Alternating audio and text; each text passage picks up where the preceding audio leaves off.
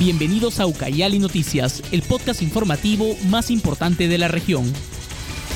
Hola seguidores de la multiplataforma de ímpetu. Estas son las 7 noticias más importantes de la región que debes de saber antes de salir de casa.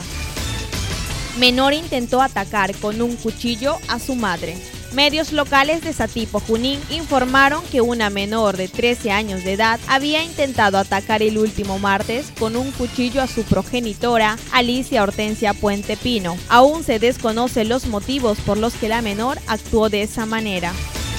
Padre habría asesinado a madre e hija a vísperas del Día de la Madre.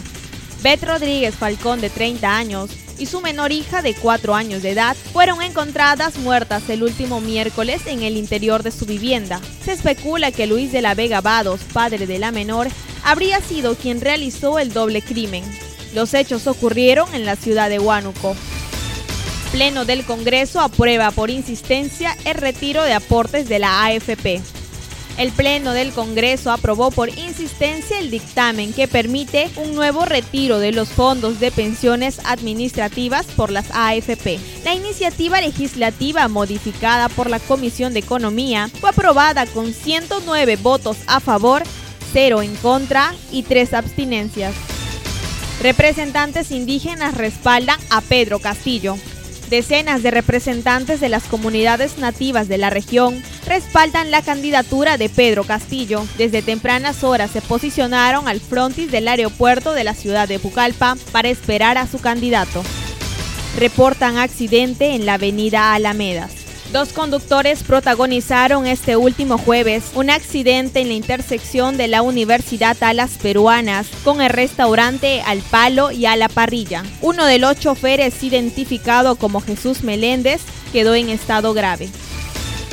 Pedro Castillo arribó a Pucallpa. El candidato presidencial por Perú Libre, Pedro Castillo, arribó esta mañana al Aeropuerto Internacional de la ciudad de Pucallpa para realizar actos proselitistas en el marco de su campaña dentro de la segunda vuelta electoral. Regidor de Purús invade oficina de coordinación usurpando el cargo de alcalde.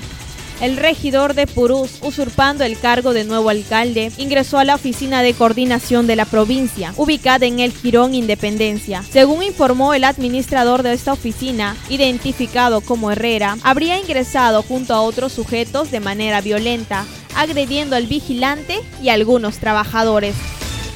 Con estas noticias nos despedimos en esta edición.